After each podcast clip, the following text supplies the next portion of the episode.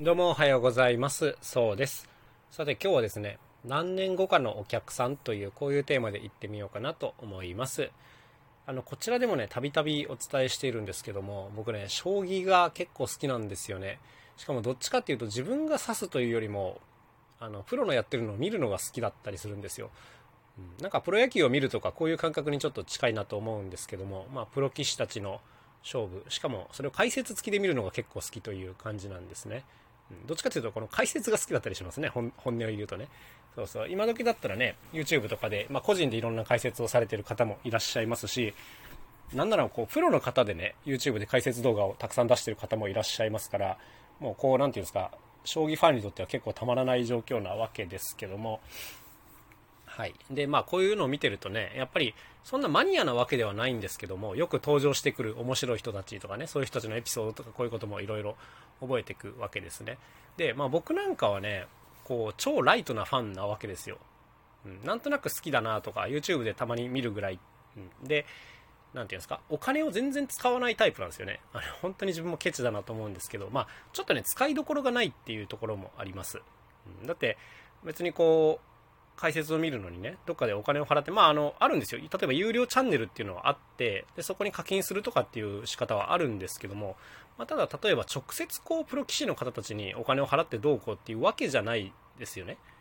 あの、伝わると思いますけども。まあ、なんか、トークトーク応援してるファンみたいな感じなんですけども、で、なんかこういう風に見てると、なんかこう自分自身が全くその好きなものに対してお金を使ってないんで、なんか若干申し訳ない気持ちとかもあったりするんですね。結構あの、楽しませていただいてるんですけども。で、なんかこういう僕みたいなファンって、やっぱりね、こう、どっかではなんか恩返しをしたいなと思ってるところがあって、まあ、例えば、ちょっと前にね、将棋の大きなクラウドファンディングっていうのがありました。これはあの、将棋会館っていうところがあって、まあ、それがこう、老朽化して、まあ、立て直したいというところで、行われたクラウドファンディングで、まあ、ちょっともう時期的には終わってしまっているんですけどもやっぱそこにもねもうかなりたくさんの将棋ファンのこう応援が集まってて2000人超えてたんじゃないかな。あの金額としてはもう1000万円を超えるようなかなり大きなプロジェクトだったんですけども、まあ、僕もあの一口ちょっと載せてもらったりしてまして、まあ、こういったところで少しでもこう恩返しをしたいなという感じですね。でこれがね思えばあの将棋に対して初めての課金かもしれないですね。うん、ちょっと言い方はあれですけどね、まあ、自分で将棋盤買ったりとかあのアプリでちょっとお金とかはあったんですけどもこう日本のこう将棋界に対して課金をするっていうのはこれが初めてだったかもしれない。でなんかこれってすっごい遠回りじゃないですか。その将棋業界からすると、うん、何年も何年も見せてようやく何千円か課金してくれる人がいるみたいなこういう世界線というかね。ですごいなんか地道なというか気の遠くなるようなファン獲得だなと思うんですけどもやっぱねこういうのってすごい大事だなと思ってるんですね。なんか自分自身もこういろんなお客様に向けて発信をしたり作ったものをお見せしたりして楽しんでもらうっていう、まあ、こういう仕事をしてるわけですけどもやっぱりどうしてもね若い時っていうのはすぐに結果を求めがちだったというか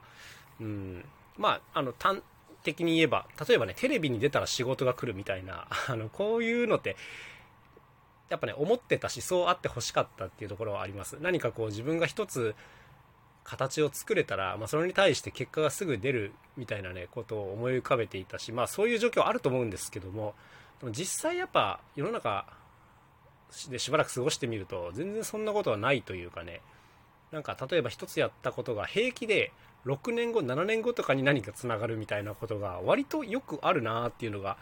まあ、今の自分の実感なんですね。そうだからいい意味ですごいこう焦らなくなったっていうのがありますね、うん、今やってることはまあ来週とかね1ヶ月後に何か答えが返ってくるようなことではなくてもう数年後下手したら数十年後とかに何かで返ってくるかもしれないぐらいのこういう気持ちで今はあの日々いろんなものを作ってるんですけども。なんかこういう気持ちでいられるとねやっぱ本当にあの一喜一憂しなくなるというか例えばね来月の売り上げが全然ありませんみたいな状況って、これはね、普通にあるんですよ。はい。普通、普通というかまあ、最近はコロナがあったから普通にあったんですけども、こういう状況って、やっぱね、若い時超焦ってました。うん、なんかなんとかしてこう仕事を考えるんですけど、やっぱ、なんていうんですか、自分たちがやってるような仕事って、営業してすぐ取れるような感じではなかったりするんですよね。じゃあ3ヶ月後にっていうことはあるかもしれませんけど、じゃあ来週来てくださいとか、来月来てください。こういうことはないんです、基本的に。だから、ものすごくこう、ロングタームで物事を考えないと、うん、なんかこう、自滅してしまうというかね、焦って目の前のことを取りに行こうとすると、むしろ逆効果だったりするっていうことがあったりしますね。そう。だから、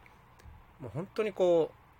う、ものすごくライトなファンで、とりあえずはいい、とりあえずはって言い方あれなんですけど、うん、知ってもらってるだけでもね、やっぱりね、すごく大きいなと思います。で、知ってもらって、その上でね、その人をこう、すぐに熱烈なファンにしようみたいな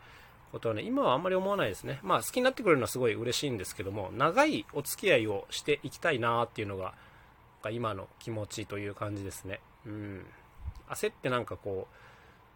う、じゃあ、すぐこう、何て言うんですか？ファンクラブに誘い込むみたいなことをね、今は思わなくなりましたね。まあそういうシーンはあってもいいと思うんですけども、基本をそうするっていうのはちょっとなんか、付き合いが逆に短くなっちゃうような気がするというかね、まあそんな感じでございますね。はい。なんかモヤモヤって言ってて申し訳ないんですけども。まあということで今日はね、なんかこの将棋の世界を見てて、すごいこう長い勝負をしてるなっていうふうに思わされた話ですね。なんか将棋ってこう、大きな、例えば会社とかが大会のスポンサーになってたりします。例えばなんか新聞社が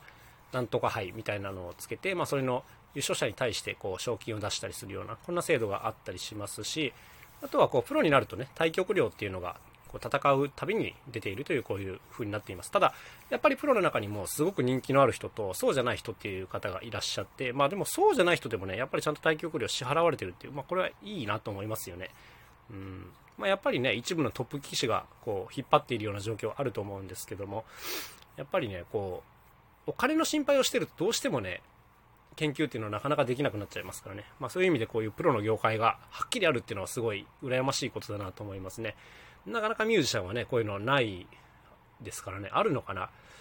いや、なかなかないと思いますね。うん、あってもこう何年契約とかね、うん、そういう感じだと思うので、やっぱりね、先が見えない世界だなと思いますけども、だから、難しいですけどね、まあ、音楽の世界とか、まあ、表現の世界にもこういうプロ団体っていうのはあったら嬉しいですけどね、まあ、ただ入れ替わりとかが難しいとかいろんな問題があるのかな。はい、そんな感じでございました。ということで、今日も一日頑張っていきましょう。それではまた明日お会いしましょう。さようなら。カジノそうでした。